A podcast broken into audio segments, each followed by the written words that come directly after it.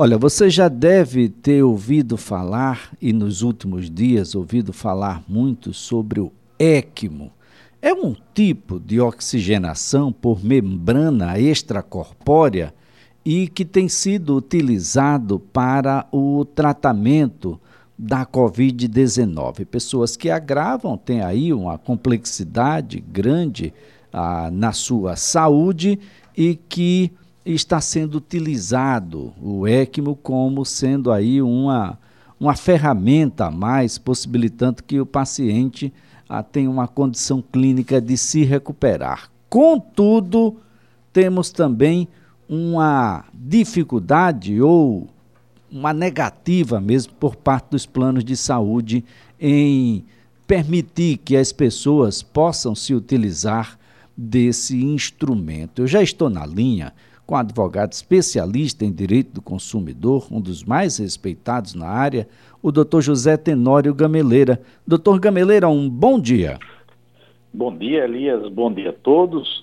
É uma grande satisfação retornar a esse programa para prestar informações e esclarecimentos, em especial nesse momento tão difícil uh, da nossa pandemia. Bem, doutor, esse tipo de equipamento que possibilita um procedimento diferenciado e é mais uma ferramenta que tem a equipe médica para ajudar a pessoas que agravaram por conta da Covid-19 a se recuperar. Tem muita reclamação, muita gente dizendo que os planos de saúde estão dificultando ou simplesmente negando que a equipe possa se utilizar. Nós estamos falando sobre um procedimento que não é previsto em lei, que não é regrado. Uma vez que o médico entenda que ele é necessário, o plano pode simplesmente desconsiderar esse entendimento médico. Como é que é isso, doutor Gameleira? Bem, eu, eu fiquei bastante preocupado com algumas reportagens que vi uh, em que os planos de saúde estão negando, uh, informando aos consumidores que eles não têm eh, esse direito, não só o ECMO, como qualquer outro procedimento. Isso é muito grave. Em verdade, os têm o direito, sim, é, de ter esse equipamento. E não só outros meios que a equipe médica julgar necessários. Veja, a lei que regula os planos de saúde, ela diz que você será tratado conforme haja a identificação da doença através do CID, que é o Código Internacional de Doença, e tendo aquela doença, você será tratado. Lembrando que quem escolhe a metodologia do tratamento é a equipe médica, não é o plano de saúde. Então, veja, se o, a, a equipe médica, os médicos assistentes, verificarem que lançar mão, ou seja, fazer esse tratamento, ele é indispensável e, como último recurso, não há nenhuma dúvida, vocês que estão nos ouvindo, é obrigação, sim, do plano de saúde custear não só esse tratamento com ECMO, ou outro tratamento que a equipe médica julgar necessária. É muito complicado e lhe digo até muito perverso. Ah, as famílias estão estão passando por esse por esse drama, né? Eu passei também por isso, tive Covid por duas vezes. É, eu sei o quanto é complicado. Então, a família já fragilizada, o paciente em estado gravíssimo, onde a gente vê o número de óbitos crescente, e aí você tem um sofrimento além da doença. Ou seja, o teu ente querido está necessitando de um procedimento que ele é vital, geralmente é de urgência, porque essa doença ela evolui de uma forma muito perversa, muito complicada e terrível, e aquela decisão tem que ser tomada rápida e o tratamento iniciado o mais rapidamente possível. Então você ia enfrentar uma ilegalidade sob argumento, por exemplo, que não está constando em contrato ou não está no rol de procedimentos uh, da ANS, isso tudo cai por terra. É obrigação, sim, não só o ECMO, é, como qualquer outro tratamento é, que a equipe médica julgar necessário. Lembro que deve haver sempre a responsabilidade, que eu sei que os médicos têm, é em prescrever algo que é indispensável, insubstituível, porque ser feito o melhor tratamento para o paciente. Então, como disse, quem define o tratamento é a equipe médica, é o médico assistente. O ato médico é dele e ele que faz as avaliações para é, o melhor tratamento para o paciente.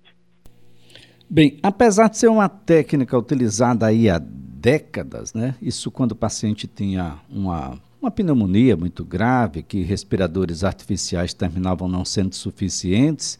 É, aqui voltamos a essa discussão por conta ah, dessa técnica estar sendo utilizada em alguém ah, que tem um, um, um, conhecimento muito grande no Brasil, o ator Paulo Gustavo, ah, e discute-se muito também porque é um tratamento, bom, do ponto de vista ah, dos planos de saúde, caro ah, e que prolongado, não é, doutor Gameleira? Porque a gente está falando em alguém que pode ficar meses até ah, nessa condição de internado ah, para esse tipo de, ah, de procedimento, entre outros procedimentos que ali estão, mas essa, como já disse o, o doutor uh, José Tenório Gameleira, é uma decisão médica. O médico é quem tem que chegar à conclusão de se esse procedimento deve ou não ser aplicado a determinado caso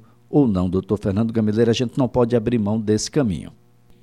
É, uma coisa interessante que o Supremo já definiu uh, que não existe tempo mínimo máximo ou limitação de tempo de internamento pelos planos de saúde. Se veja, se você contratou o plano de saúde, você deve ser tratado da melhor forma. Não existe a, a limitação temporal. Sempre o melhor para o paciente e não para o plano. A equipe médica tem que ter responsabilidade e independência para buscar o melhor para o paciente. Esse momento de pandemia está trazendo um alvoroço muito grande, ah, as pessoas ficam muito, estão assustadas com toda razão, mas é um tratamento que está disciplinado, sim, pela lei. É, tem que se buscar esse tratamento para que o paciente venha se recuperar. Então, vocês que estão nessa situação, não só do ECMO, ou outro tipo de tratamento ou medicamento, e que o plano venha negar, fiquem sabendo que isso é ilegal e é, sim, uma obrigação dos planos de saúde vir a custear esse tratamento. Sempre o tratamento prescrito pelo médico assistente. É, doutor Gameleira, o, o, qual é a orientação que a gente pode dar aqui para os familiares que estarão nessa retaguarda? Afinal de contas, quem vai precisar do ECMO pode não estar em condições dele mesmo a falar o, o, os seus desejos. E o que é que a gente pode também aqui deixar como orientação para o médico assistente, aquele que está lá na, na ponta dessa, dessa relação? É muito boa questão, veja. Primeiro, haver a, indica, a indicação médica para aquele tipo de tratamento ou medicamento. Esse é o ponto inicial. Caso o plano de saúde venha negar, aliás, eu vou até fazer um, uma observação. Os prazos para atendimento administrativo para o plano liberar tratamento, é, medicamentos, cirurgias, enfim, se for em caso de urgência ou emergência, o prazo é imediato. Se for eletivo, tem uma tabela de, que vai de três dias úteis até 21 dias úteis para o plano responder. Mas, voltando ao caso, é, geralmente os pacientes acometidos de Covid, tudo é de urgência ou emergência, não é? Então, veja, qual é o procedimento? Primeiro, o médico ou o hospital fazer a solicitação ao plano de saúde. Se o plano de saúde disser, vamos analisar, vamos mandar para auditoria, isso já por si só já é uma negativa, tendo em vista, como falei, que o prazo é, para atendimento de urgências ou emergências, onde é, o prazo é imediato. Então, isso por si só já é uma negativa. Se o plano fizer dessa forma, conselho é, que procure ah, um advogado de sua confiança, procure a própria OAB Consumidor, que pode orientar também, procure as defensorias públicas, tanto da União quanto do Estado, que estão bem equipadas, que são bem sensíveis. Então, é, se busque é, dessa forma, já que, lamentavelmente, de forma administrativa, o plano já fez a negativa. Lembrando que eu, eu sempre digo, você está naquele estado de necessidade urgente, urgentíssima, você faça os procedimentos administrativos para fazer a liberação é, daquele tratamento, enquanto não vem a uma apreciação do Poder Judiciário. Porque a vida é, é, terrena aqui ela é irreversível. Então, não há tempo. É, se você tem aquela patologia, se você tem indicação médica e precisa com urgência, o caso tem que ser tratado de tal forma com urgência.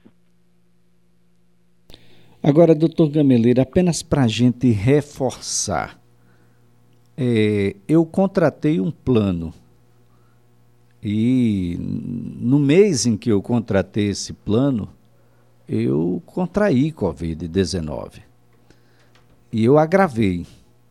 E eu precisei fazer o, os exames que são necessários para é, chegarmos a uma conclusão se é ou não é Covid-19. Ah, chegamos à conclusão que é, e se eu agravar, se eu precisar de urgência, de emergência, se eu precisar do ECMO, aí como é o caso, de ser entubado, de, enfim, ah, estar numa UTI, ah, esse tempo exíguo de contratação ele vai ser suficiente para que eu possa acessar tudo aquilo que é necessário para garantir a minha própria vida? Muito boa questão, porque quem está nos ouvindo pode ter essa dúvida e caso o plano de saúde dê uma informação errada, você tem que saber do direito que tem. Vejamos. Quando você faz a contratação, passando 24 horas daquela contratação, em casos de urgência e emergência, você tem o direito, sim, de ter o seu tratamento provido e não só ambulatorial. Se você necessitar de uma internação hospitalar, se você precisar de exames, consultas, uma cirurgia ou o que for, neste caso de urgência e emergência, passadas 24 horas da contratação, você já tem o pleno direito a ser atendido. Lembrando que, como já disse no início, não há limitação temporal para a internação. Então, você tem o direito não só o atendimento ambulatorial, como o atendimento de internação hospitalar. Certo, doutor Tenório Gameleira. A, a, pergunta do ouvinte aqui é, é, é, cruel, mas pode acontecer. Eu acabei de contratar o plano, atravessei a rua e, bom, não deu para chegar no outro lado, fui atropelado, preciso de emergência. Eu posso usar esse plano? É, é como eu disse, o prazo para, para começar a vigia aquele seu direito são 24 horas após a contratação. Se for antes dessas 24 horas, o plano não tem a obrigação de custear aquele tratamento. Ele não tem a, a obrigação, mas, bom, vai dar entrada imaginando aí a situação do nosso ouvinte no HGE ou, ou numa outra unidade de trauma e 24 horas depois ele já pode ser transferido, não é isso, doutor? Evidentemente que sim. Veja, a, o trata, a, a vigência, nós estamos falando em um direito adquirido, a vigência, é, a, a, eficácia daquele contrato. Ele começa a produzir após as 24 horas. Bem, do, doutor Gameleira, muita gente reclama também da falta de assistência por parte dos planos de saúde no pós-Covid. Muita gente que ficou entubada há muito tempo, sofreu AVCs, etc., e de que já não se justifica a sua permanência na unidade hospitalar, contudo, há indicação de home care. Esse é um outro problema muito grave, recorrente? É muito, muito boa essa questão. Veja, para você que está nos ouvindo e que tem um paciente acamado em sua residência, é deixar bem claro, o home care ele é uma extensão da internação hospitalar, só que em domicílio. Primeiro, para que haja essa internação hospitalar em domicílio, tem que haver uma avaliação médica. O médico assistente é que vai fazer as ponderações, que vai fazer as análises, os exames, enfim. Ele é o responsável e tem autoridade, por ser até ato médico, de solicitar esta internação. Então, o ponto inicial é avaliação médica. Por quê? Porque existe um liame muito tênue, muito fino, entre a internação hospitalar em domicílio, chamado home care, com os serviços de prestadores leigos, que, por exemplo, às vezes o paciente não necessita de internação, mas precisa, por exemplo, de um auxiliar para dar um banho, para caminhar com o paciente. Este não é serviço de home care. Então, por isso que tem que ter avaliação criteriosa da equipe médica. Bom, uma vez feito isso, o plano de saúde ele é obrigado sim a prestar o serviço de internação, só que em domicílio. E o médico faz a avaliação e justifica por que a melhor internação não é no hospital, e sim no domicílio. Lembrando que o paciente em casa, ele continua internado. Por exemplo, se houver uma intercorrência clínica que ele necessite ser é, tratado no hospital, ele não recebe alta. Ele é transferido de casa para o hospital e vice-versa. Quando o paciente estiver em condições de ser transferido para a residência, ele não recebe alta. Ele recebe, ele, ele é transferido para casa. Em casa tem o médico responsável, tem prontuário médico, enfim, ele continua internado só aqui em casa. Lembrando, mais uma vez, porque tem que deixar isso claro, que não há limitação temporal para internação. O paciente pode ficar em casa internado, não é com home care. Que home care, a internação ela pode ser temporária ou definitiva. Ela pode durar um mês, um ano, dez anos, um mês, um dia, ninguém sabe. Isso quem vai saber é a avaliação do médico assistente. Agora, doutor Tenório Gameleira, o senhor abre aí o, o, o caminho para um, uma necessária eh, contribuição aqui para os profissionais médicos da necessidade, da importância, doutor, de que essa indicação esteja explícita no documento a, que indica os procedimentos. Os médicos precisam ser muito claros, porque há uma dificuldade muito grande quando essa indicação não é explícita, de modo a fazer com que o plano possa, em determinado momento, se negar a fazer o procedimento. Como disse, a, o ato médico desses heróis médicos e de equipe de saúde, não só o médico, é, isso tem que ser bastante claro. Tem que se demonstrar, primeiro, de forma detalhada, qual a patologia do paciente, essas evoluções, os tratamentos que ele vem fazendo, destacar o CID, o Código Internacional das Doenças, né, das patologias do paciente. Em um segundo momento, no mesmo pedido médico, o médico vai descrever de forma também detalhada e pormenorizada aquilo que o paciente necessita. Por exemplo, ele necessita de continuar a internação hospitalar em domicílio, por isso, aí, e aí ele vai detalhar os seus motivos e ele descrever se aquela transferência do hospital ou, ou a internação por si só hospitalar em domicílio, ele é de caráter de urgência ou de emergência e justificar e deixar bem claro qual o perigo na demora naquela, naquela internação.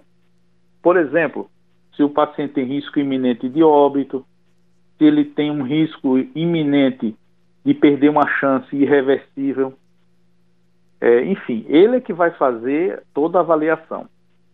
Então, e, e interessante também que o médico descreva inicialmente a equipe multidisciplinar, por exemplo, fonoaudiólogo, psicólogo, terapia ocupacional, enfermagem, é, enfim, a equipe que, que, que vai tratar aquele paciente, nutricionistas, enfim. E ele vai também descrever o mínimo, aquele inicial, de equipamentos médicos.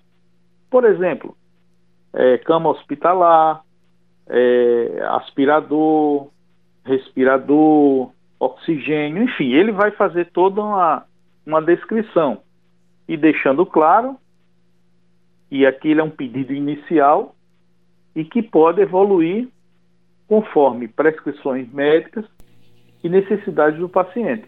Tá certo então. Não é então. porque aqui. Ok, Elias.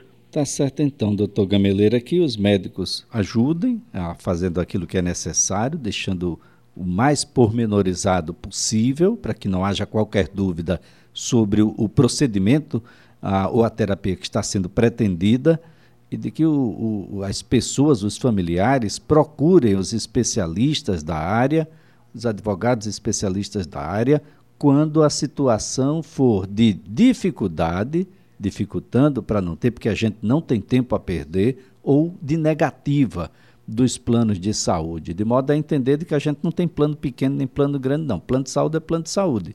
Ah, tem rol de procedimentos, mas esse rol de procedimento não pode ser encarado como sendo um elemento definitivo. O rol de procedimento ele pode ser apenas algo que a gente possa ter como uma referência. E a partir daí é o médico quem diz o que é e o que não é definitivo Doutor José Tenório Gameleira, é um prazer tê-lo por aqui. Um excelente dia para o senhor. Muito obrigado e estou à disposição para prestar esclarecimentos que forem necessários. Olha, doutor José Tenório Gameleira é advogado especialista em direito do consumidor.